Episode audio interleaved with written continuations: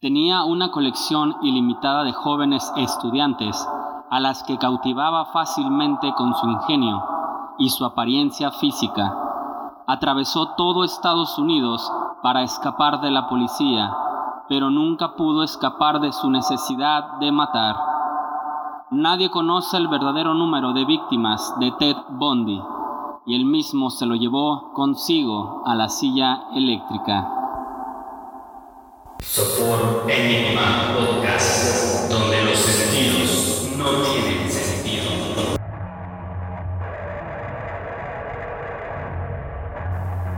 Esta es la historia de Ted Bundy.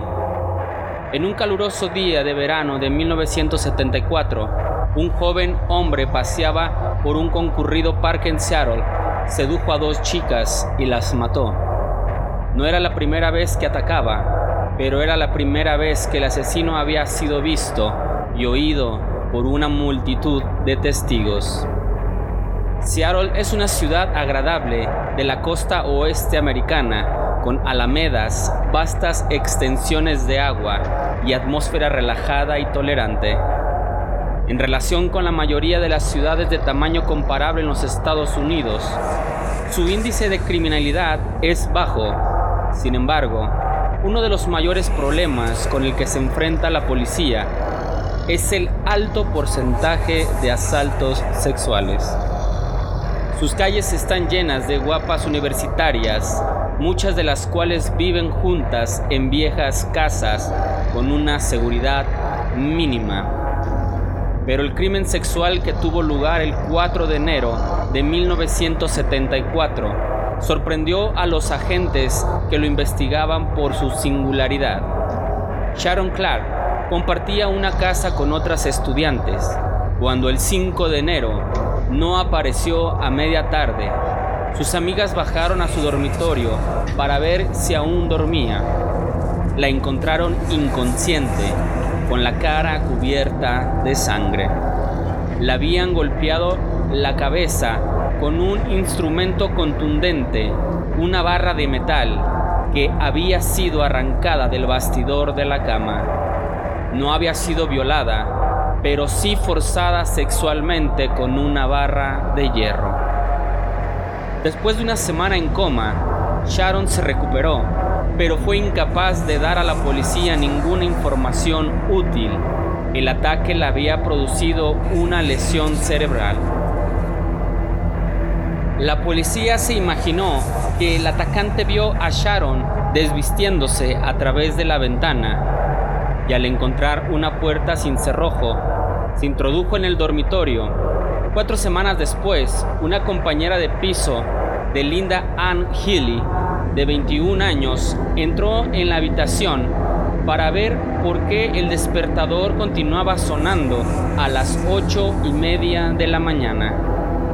Linda era una estudiante de psicología en la Universidad de Washington. También trabajaba en la radio local, donde daba la información sobre esquí, en el programa de la primera hora. Para esto tenía que levantarse a las cinco y media de la mañana.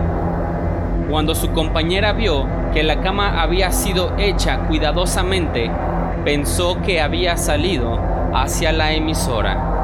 No fue hasta esa noche, cuando los padres de Linda llegaron a cenar, alguien retiró la ropa de la cama y vio que las sábanas y las fundas de las almohadas estaban teñidas de sangre.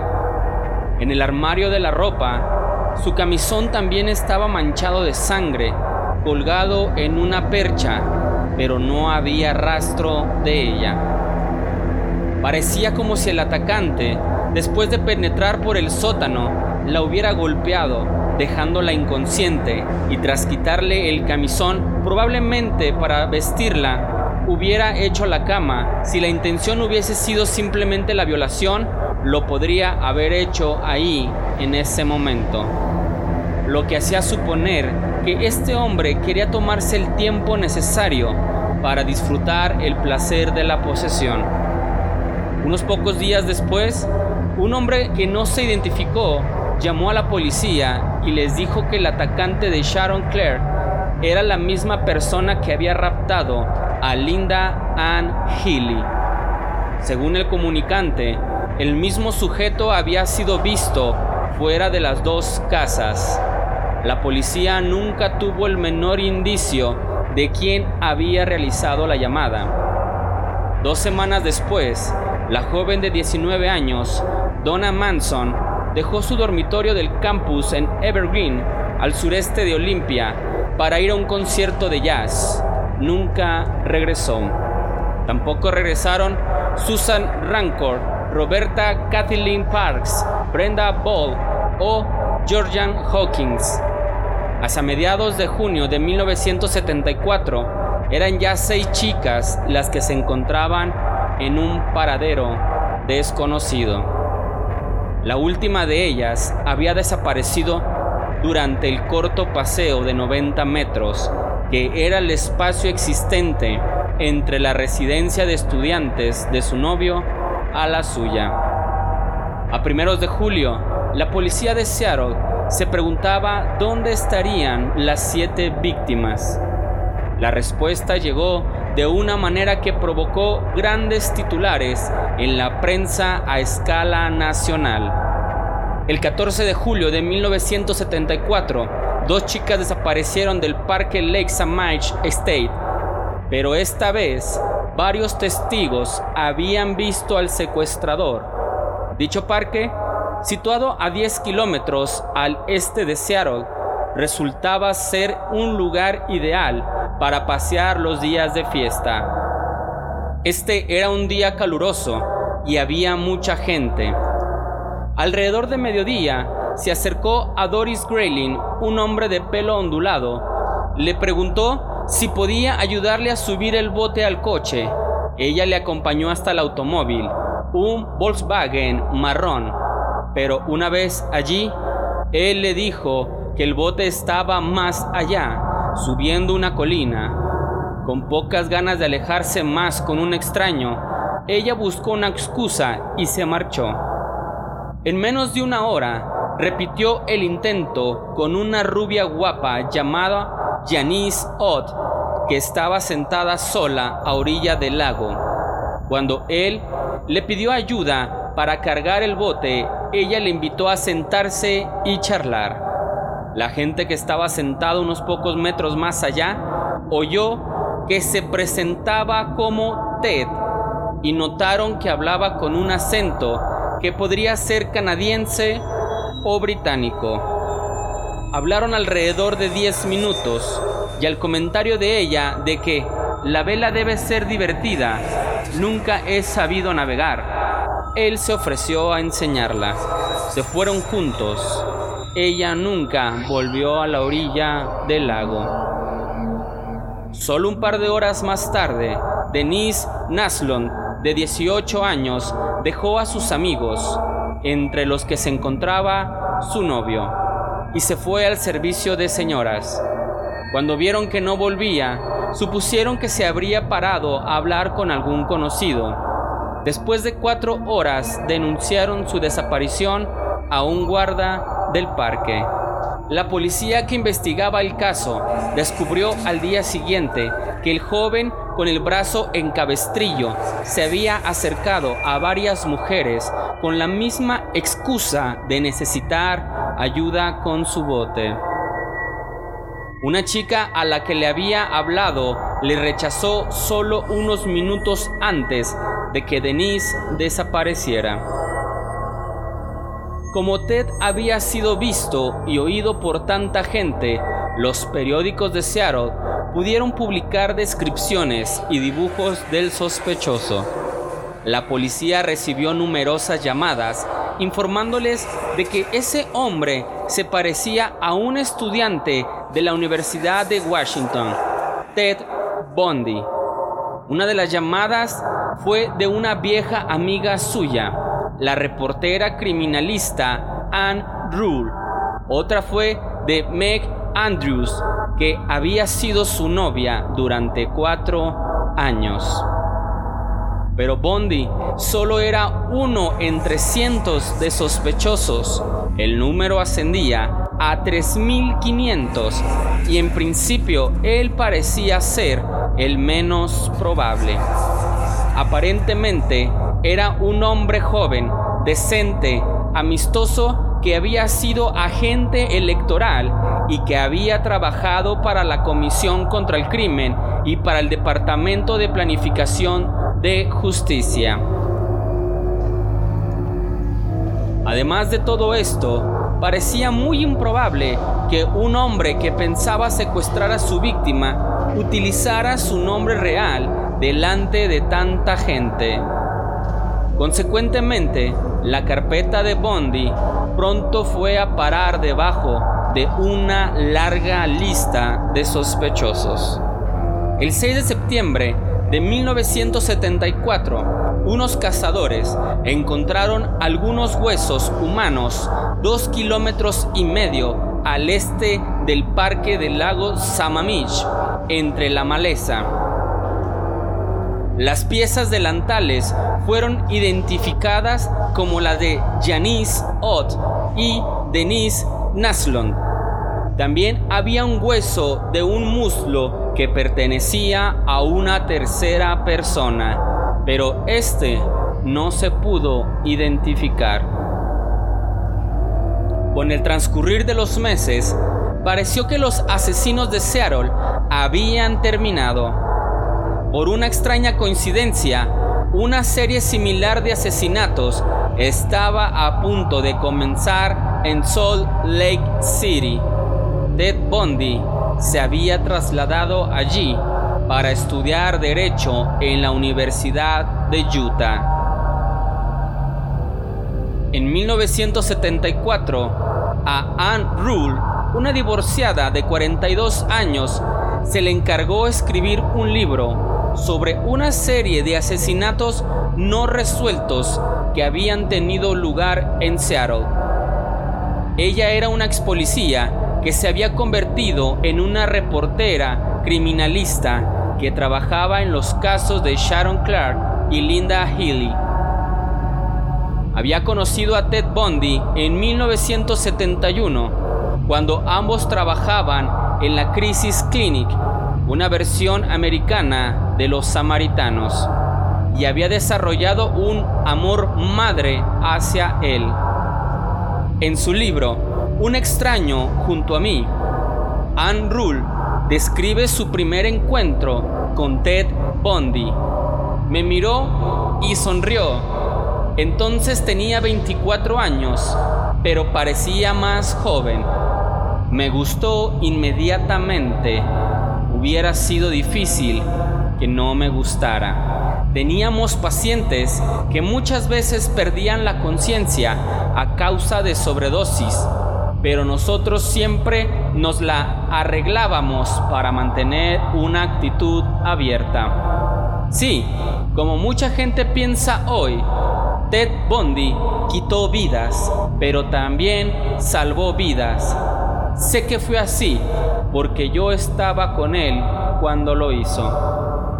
Solo fue después de la doble desaparición del lago Samamish en julio de 1974 cuando Anne Rule tuvo la horrible sospecha de que el presunto asesino se parecía extrañamente a su viejo amigo Ted Bundy.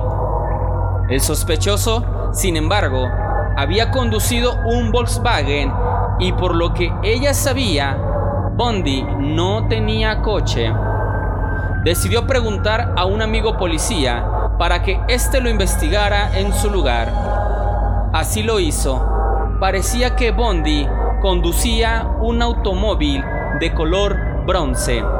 De repente, Anne se dio cuenta de que sus sospechas sobre él estaban bien fundadas. Después del ataque a sus dos primeras víctimas, el asesino necesitaba encontrar un medio más fácil y seguro para tender la trampa a las jóvenes que el de entrar a sus casas. Sharon Clark sobrevivió sorprendentemente al ataque que ocurrió en su habitación. Habiendo hecho el primer ataque, le dominaba el deseo de hacer el segundo. A Linda Healy la mató despiadadamente. Probablemente fue después del primer asesinato cuando se dio cuenta de que esto era una parte esencial en el acto sexual que él deseaba ardientemente. Donna Manson en una lluviosa noche, un martes del mes de marzo, seis días antes la policía había sido avisada, pero por entonces la investigación no ofrecía ninguna pista. El nuevo método de ataque del asaltante había tenido éxito y lo puso rápidamente en práctica otra vez. La policía obtuvo una primera pista cuando un estudiante relató un peculiar incidente que había ocurrido cinco días antes de que Susan Rancor desapareciera.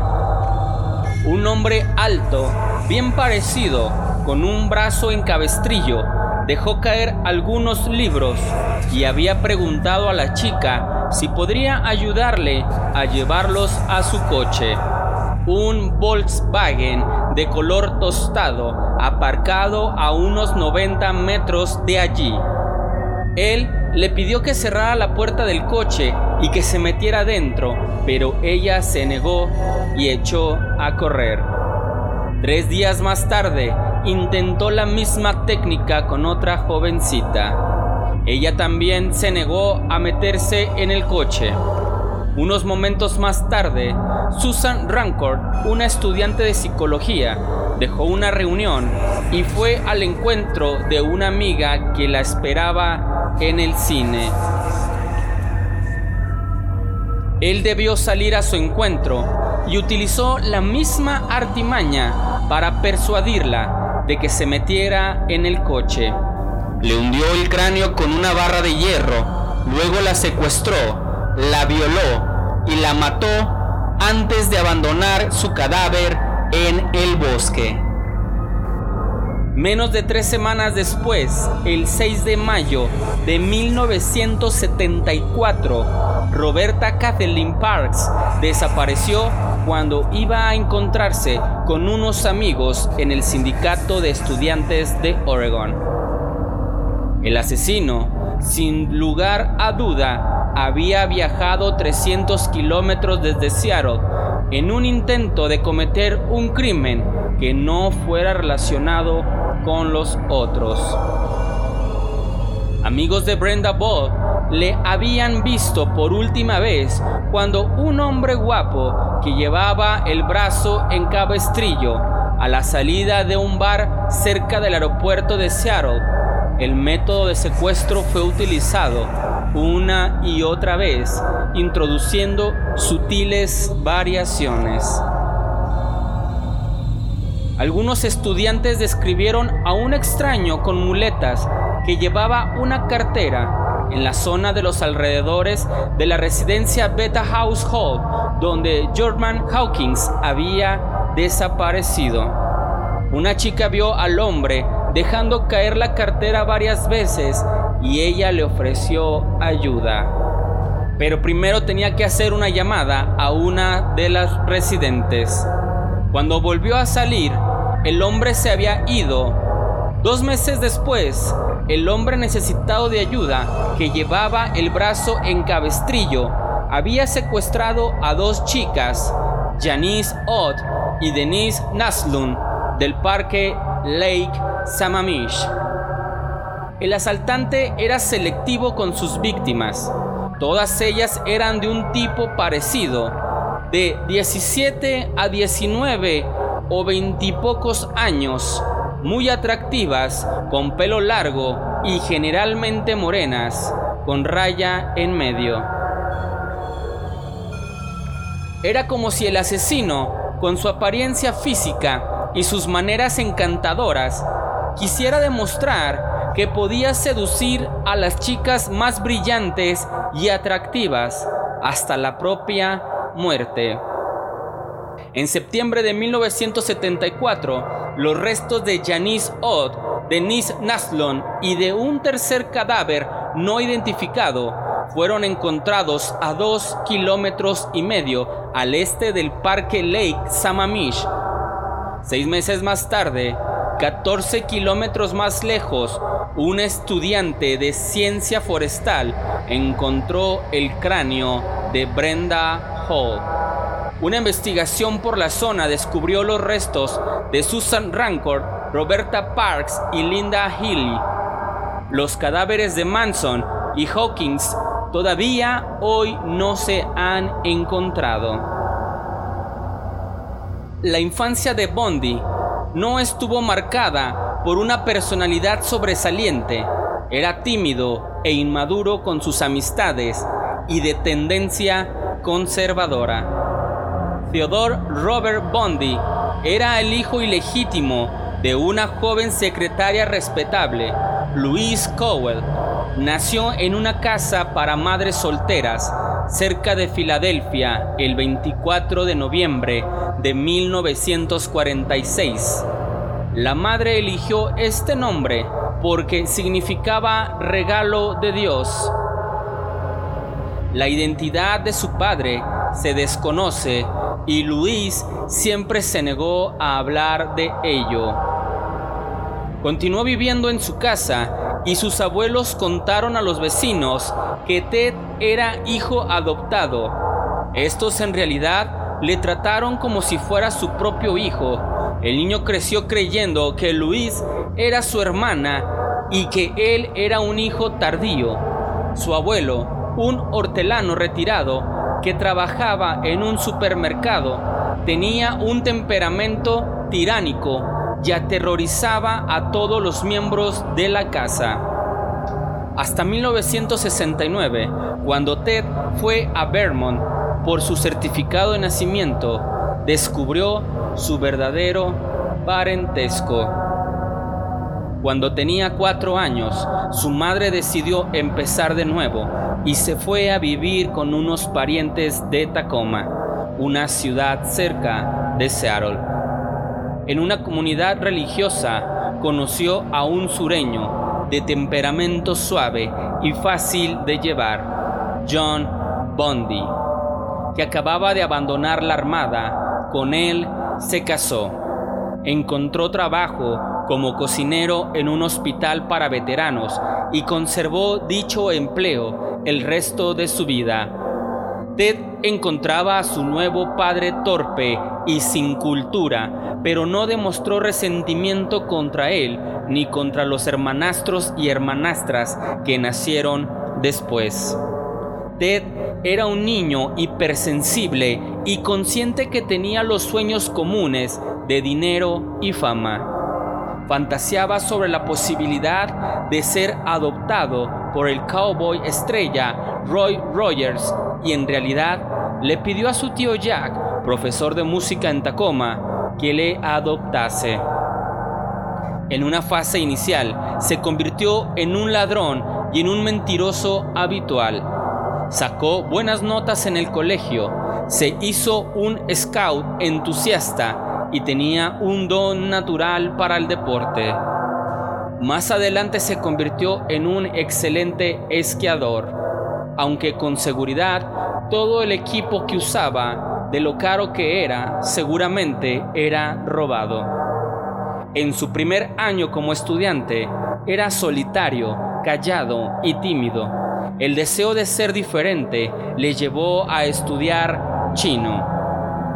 Al final de su adolescencia, se enamoró, era guapa, sofisticada y procedía de una acaudalada familia.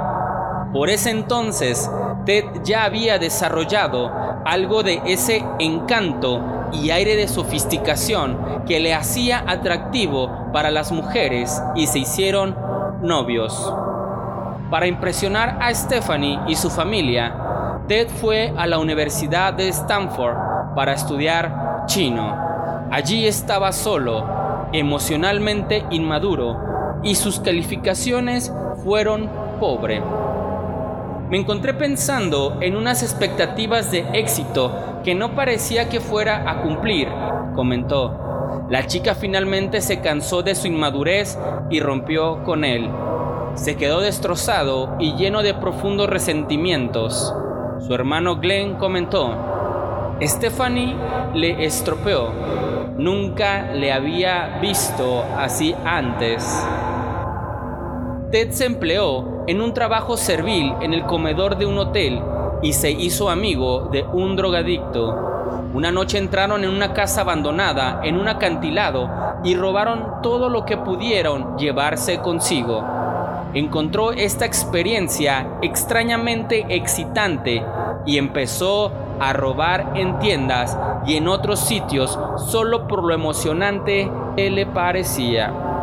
En una ocasión, entró abiertamente en un invernadero, arrancó una palmera de dos metros y medio y condujo con ella, sobresaliendo por el techo del coche.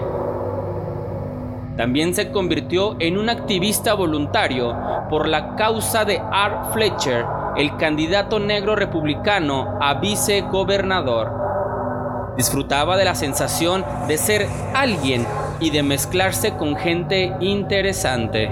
En 1972 trabajó en una crisis clinic o clínica de crisis como consejero psiquiátrico. Más tarde, empezó a trabajar para la Comisión contra el Crimen y para el Departamento de Planificación de Justicia.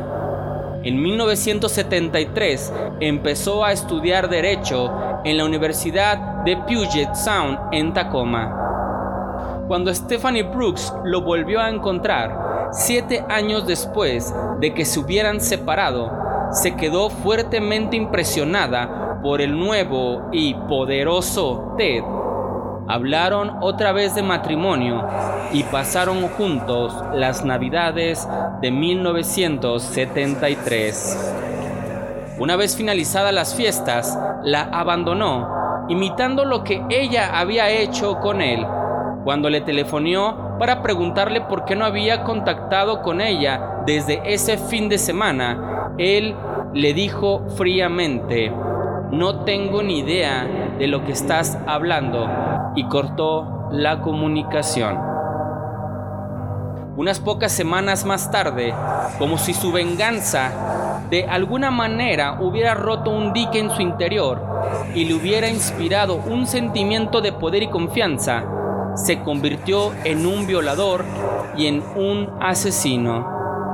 Cuando Ted Bundy decidió completar su formación con un curso en la Universidad de Washington en verano de 1970, sus viejos amigos se sorprendieron por el cambio que se había producido en él. No le había visto desde el instituto, dijo uno de ellos, y me sorprendió mucho andaba con aire de seguridad. Recuerdo que pensé, caramba, ese chico sabe realmente dónde va. Los profesores estaban igualmente sorprendidos. Uno escribió más tarde, se comporta más como un joven profesional que como un estudiante. Le situaría en un lugar más elevado del 1% de los estudiantes no graduados con los que he tenido contacto. Cuando en una entrevista se le pidió que describiera el tipo de hijo que Ted Bundy fue, la señora Bundy contestó, Ted ha sido siempre el mejor hijo del mundo. Sus palabras fueron pronunciadas con entusiasmo mientras apoyaba sus manos unidas sobre su regazo. Siempre fui una persona muy atenta. A veces me preguntaba si con un plan de vida tan ocupado olvidaría el Día de la Madre, pero siempre aparecía con un regalo. Recordó su interés por las leyes. Él siempre quiso ser policía o abogado. La comunidad mormona en la ciudad de Salt Lake City en Utah estaba situada casi 60 kilómetros al sudeste de Seattle. Seis chicas desaparecieron en el otoño de 1974, pero otra escapó. Ella fue la única que vivió para contarlo. En una noche húmeda de noviembre de 1974, Carol Darrange, una joven atractiva de 17 años, estaba en el centro comercial Murray mirando el escaparate de una tienda cuando un hombre se presentó como agente de policía. Le preguntó si había dejado su coche en el aparcamiento de los almacenes y ella contestó afirmativamente. Después de pedir y anotar el número de matrícula, explicó que él y su compañero habían detenido a un hombre que estaba forzando la puerta. Le pidió que le acompañara para ver si faltaban algunas cosas. El aparcamiento estaba lejos y mientras iban hacia allí a través de la llovizna, Carol advirtió que el agente de policía la dejaba ir en primer lugar y le pidió que se identificara. Él sacó una cartera del bolsillo y la abrió. En la semioscuridad, ella pudo ver algo que parecía una insignia de la policía. La joven quedó sorprendida al ver que el coche no parecía sufrir daño alguno y estaba bien cerrado. Abrió la puerta del conductor y comentó que no faltaba nada. Cuando el hombre dio la vuelta para comprobar la otra puerta, ella se fijó en que llevaba un par de brillantes esposas en los bolsillos de su chaqueta sport. Él le explicó que su compañero había trasladado a un sospechoso a la oficina en el otro lado de la Alameda y le preguntó si no le importaba ir allí con él a hacer una declaración. El falso policía, que tenía como 10 años más que Carol, parecía tan serio y seguro de sí mismo que ella se confió y no hizo más preguntas. Se acercaron a un pequeño edificio que el hombre identificó como la oficina, Carol desconocía que se trataba, en realidad, de una lavandería automática. El hombre intentó abrir la puerta y al no poder, anunció que su compañero debía haberse llevado al sospechoso al cuartel de policía y sugirió ir allí en coche para presentar la denuncia. Mientras se acercaban a un viejo Volkswagen con aspecto decrépito, la chica le preguntó su nombre y él se identificó como el agente Rosland del departamento de Murray. Ciertamente, el coche no parecía ser un vehículo de policía. Estaba abollado y arañado y cuando se montó, vio que el asiento trasero estaba roto. Al estar en un sitio cerrado, Carol pudo darse cuenta de que olía alcohol. El falso agente puso el coche en marcha y se dirigió en sentido contrario a la comisaría. El efecto fue inmediatamente y ella pasó de sentir una vaga ansiedad a un profundo terror. Unos minutos más tarde, giraban hacia una oscura calle lateral donde el automóvil derrapó en una parada de autobús a la salida de un colegio, quedando la rueda delantera sobre la acera. A Carol le llevó tiempo darse cuenta de que había sido secuestrada, pero en cuanto lo hizo, intentó coger el tirador de la puerta y abrirla. A una velocidad escalofriante, el hombre le cogió de la muñeca y le puso una esposa. Mientras intentaba agarrarle la otra muñeca, ella gritó. Él se puso nervioso, lo que hizo que se equivocara cerrando ambas esposas en la misma muñeca. Entonces sacó un revólver, apuntó a su cabeza y la amenazó con volarle los sesos si hacía otro movimiento. Demasiado aterrorizada para que sus palabras hicieran efecto, Carol abrió la puerta de nuevo y se tiró. El hombre seguía con una barra de metal en las manos. Cuando fueron iluminados, por las luces de un coche que se aproximaba. Mientras Carol corría hacia él gritando, el falso policía aceleró y se fue. Media hora después, la chica asustada contó la historia a un sargento en las dependencias policiales. El policía reparó en unas manchas de sangre que había en la piel blanca de su abrigo que provenía de los arañazos que Carol le había hecho en la cara a su supuesto secuestrador y las recogió para ser examinadas.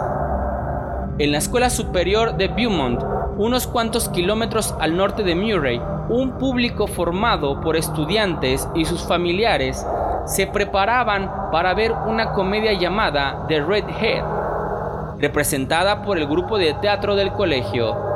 La profesora de arte dramático, Jean Graham, se parecía físicamente a Carol Darrange, alta, guapa, con pelo largo de color castaño y raya en medio. Antes de levantar el telón, Jean se dirigía a los vestuarios cuando se le acercó un joven alto y guapo pidiéndole que le acompañara al parking para identificar un coche. Jean Graham iba con prisa, así que le dijo al joven que no tenía tiempo, pero tomó buena nota de él y observó que tenía el cabello castaño ondulado y bigote y que llevaba una chaqueta de buen corte, pantalones de vestir y zapatos de piel. En el primer intermedio, todavía estaba allí y media hora después volvió a pedirle que fuera con él al aparcamiento. Solo será un segundo, dijo, pero ella volvió a rehusar, alegando el estreno. Esa noche, entre el público se encontraba D.B. Kent, un estudiante de 17 años, junto con sus padres. D.B. no estaba de buen humor. Había dejado a su hermano Blair en una pista de patinaje sobre hielo, prometiéndole volver a buscarle cuando terminara la obra. Pero ésta se alargaba y el niño estaría preocupado por la tardanza. Su padre estaba recuperándose de un ataque al corazón y ella no quería preocuparle, así que media hora antes de terminar la presentación, decidió perderse el resto e ir a buscar a su hermano. Jean Graham estaba sentada en la última fila, contenta de cómo estaba resultando la puesta en escena, cuando la puerta se abrió y entró de nuevo el mismo hombre que se fue a sentar en la butaca delantera. Respiraba de forma entrecortada como si hubiera estado corriendo, y la gente alrededor le miraba irritada. Cuando finalmente cayó el telón, se levantó y salió apresuradamente. Los padres de Debbie esperaron nerviosos a que volviera. Finalmente decidieron ir andando a casa de unos amigos que vivían cerca. Mientras cruzaban el aparcamiento, se dieron cuenta de que su coche estaba todavía allí y que su hija no había ido a la pista de patinaje. A la mañana siguiente, la policía que investigaba la desaparición de Divi rastreó los alrededores de la escuela y en la puerta principal encontraron la llave de unas esposas. Los inquilinos de un bosque de apartamentos cercanos dijeron que habían oído unos gritos desgarradores que provenían del aparcamiento la noche anterior algo después de las 10. Empezaron a sospechar lo que había pasado cuando la policía descubrió que la llave de las esposas correspondía a las de las muñecas de Carol Darronge. La descripción de esta, del falso policía, y la de Jean Graham, del joven persistente, eran demasiado parecidas para ser una coincidencia. Después de fallar con Carol, lo intentó de nuevo Debbie Kent había sido secuestrada en el aparcamiento. Tuvo tiempo de gritar antes de que la dejara inconsciente con la barra de hierro. ¿Por qué volvió su atacante al auditorio? Probablemente porque sabía que sus gritos habrían sido oídos y no quería que le vieran en su fácilmente identificable coche. Si se quedaba donde estaba, cualquier persona que le hubiese visto desde los apartamentos perdería interés. Así que volvió al colegio, esperó a que la hora terminara y entonces se fue con su víctima inconsciente. Todo esto demostraba una frialdad excepcional. Esta fue la primera parte de la historia del mítico asesino serial Ted Bundy. No te pierdas la continuación este lunes. Y ya sabes, si te gustó el contenido, te agradeceríamos nos apoyaras compartiendo este podcast a tus amigos y familiares. así como siguiéndonos en nuestras diversas redes sociales y plataformas digitales. Este podcast fue narrado y producido por Samuel Surizaday. Esto es Sopor Enigma Podcast. Hasta la próxima.